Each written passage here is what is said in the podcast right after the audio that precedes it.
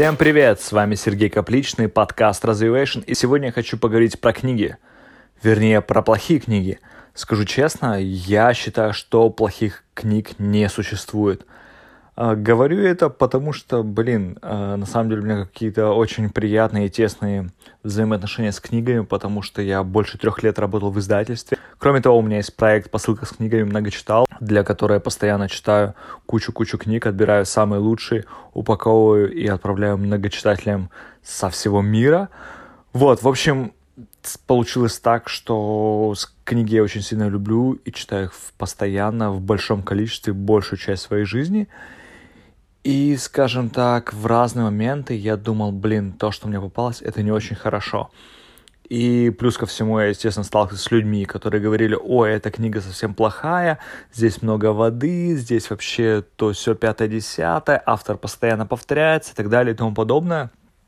И в какой-то момент я тоже понял, что есть книги, которые мне очень нравятся, есть книги, которые мне не нравятся, есть книги, которые, есть книги, которые я готов посоветовать другим, есть книги, которые я не готов посоветовать другим. Но чем больше я читаю, чем больше открываю для себя новых авторов, я все чаще склоняюсь к такой простой истине, что плохих книг не существует. Сейчас попробую объяснить, почему я так думаю. Все началось с того, что я однажды прочитал книгу Брайана Трейси и подумал, вау, какой степени, до какой степени глубокая, интересная книга, сколько интересных мыслей я туда могу взять, и, собственно, я их взял, как я начал менять реальность вокруг себя, какими-то небольшими шажками двигаться в том направлении, в котором мне подсказал двигаться автор, и я столько для себя нового и интересного открыл в этой книге, и потом начал открывать в своей жизни, что это в какой-то степени на чуть-чуть перевернуло мою жизнь, и мне стало многие вещи даваться легко. И, наверное, с этого, может быть, и стартануло мое прям погружение в мир а, деловой литературы. И я прям был безумно доволен. И что самое интересное, буквально спустя 3 или 4 года я открыл эту же самую книгу и решил, ну, вспомню, что же там такое было интересное для меня, но плюс ко всему, может, получу какие-нибудь интересные другие идеи, которые смогу воплотить в жизнь и которые не менее сильно повлияют на мою жизнь. И что самое интересное, я открыл эту книгу, пролистал пару страниц, и первое, что пришло мне в голову, блин, какая же это банальщина, как это вообще можно читать?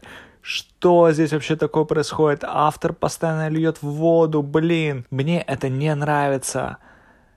И тут я поймал себя, как же так? Э, я сегодняшний и я 3-4 года назад – это разные люди по-разному воспринимают эту информацию. И то есть одна и та же книга вызвала полностью кардинально противоположное мнение. То есть, с одной стороны, я думаю, что это одна из лучших книг в мире, и с другой стороны, я думаю, блин, что за банальщина, как это вообще можно читать. И вот такие вот полярные мнения, э, которые буквально разделяют друг друга пару лет, привели меня к тому, что я начал задумываться – а существуют ли вообще плохие книги? Быть может, просто книга попадает нам не тогда, когда она нам нужна, либо мы к ней не готовы, либо мы ее уже переросли. И после работы в издательстве, после обсуждения книг с многочисленным количеством людей, после того, как я общаюсь постоянно с многочитателями, я прекрасно понимаю, что да, действительно, зачастую проблема в том, что мы читаем негативные отзывы на книги, она заключается в том, что книга просто попала тому или иному читателю в неподходящее время. А, то есть фактически читающую публику можно разделить как бы на новичков, на людей, которые уже прочитали немало книг, и, скажем так, на суперпрофессионалов, которых, которых очень сложно удивить в литературном мире. И, соответственно, когда вот одна книга, принадлежащая, нацелена на одну группу, попадает в другую, к другому читателю, то получается вот такое вот какое-то сопротивление, и выходит так, что люди недовольны тем, что не прочитали. Хотя на самом деле, если бы эту книгу, эта же книга попала им на пару лет раньше или на пару лет позже, то вполне возможно, что она бы зашла им, они получили бы от нее пользу, и она как-то направила их в правильное направление. Но вместо этого либо жизненные обстоятельства, либо какая-то другая литература направила их туда, где они оказались в данный момент. Просто если вдуматься, по-настоящему отвратительных книг Uh, их либо совсем не существует, либо их очень малое количество, потому что, как правило, издательства, которые издают книги, они заботятся о том, чтобы эта книга хорошо продавалась. И выпускать какую-то заведомо отвратительную книгу невыгодно никому. Как правило, проблема заключается в том, что книга просто попадает в руки не тому читателю. Да, здесь, возможно, ошиблись, ошиблось именно издательство, когда маркетологи из издательства а, поработали над тем, кому завернуть эту книгу, и они нацелили это произведение не той целевой аудитории, для которой она изначально предназначалась, либо что-то перепутали. Да, к сожалению, такое случается. Ну, если я обсуждаю с кем-то книги, и я слышу какой-то сильный негатив в пользу той или иной книги, я, как правило, говорю, делюсь этой вот мыслью а, с моим собеседником, вот.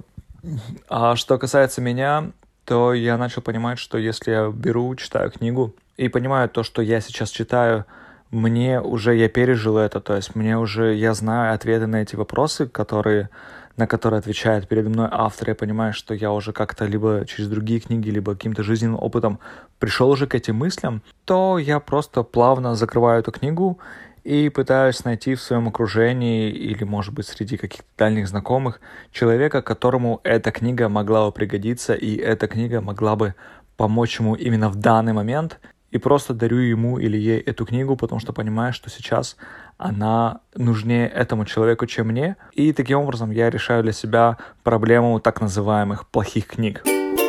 Ах да, чуть не забыл, я очень сильно прошу вас скинуть мне какие-нибудь интересные истории, которые произошли с вами в 2019 году. То есть когда-то, если не ошибаюсь, весной выходил выпуск подкаста, где я собрал кучу-кучу интересных историй, которыми поделились со мной люди, мои слушатели, где они рассказали о том, а, что интересного, хорошего и приятного произошло с ними в течение дня. И я хочу повторить тот же самый опыт, но на этот раз сделать это с историями, которые произошли в течение всего года. Вспомните какое-нибудь интересное событие, может быть, встречу, может быть, а, что-то приятное с вами произошло, вас порадовал коллега или просто кто-то поддержал вас приятным словом. Вспомните об этом, подумайте и запишите аудиосообщение, пришлите мне в Телеграм. Ссылку на свой Телеграм я оставлю в описании подкаста. И потом я соберу из этого точно так же интересную большую запись и опубликую. Так что очень сильно жду. На этом точно все. Всего классного. Пока.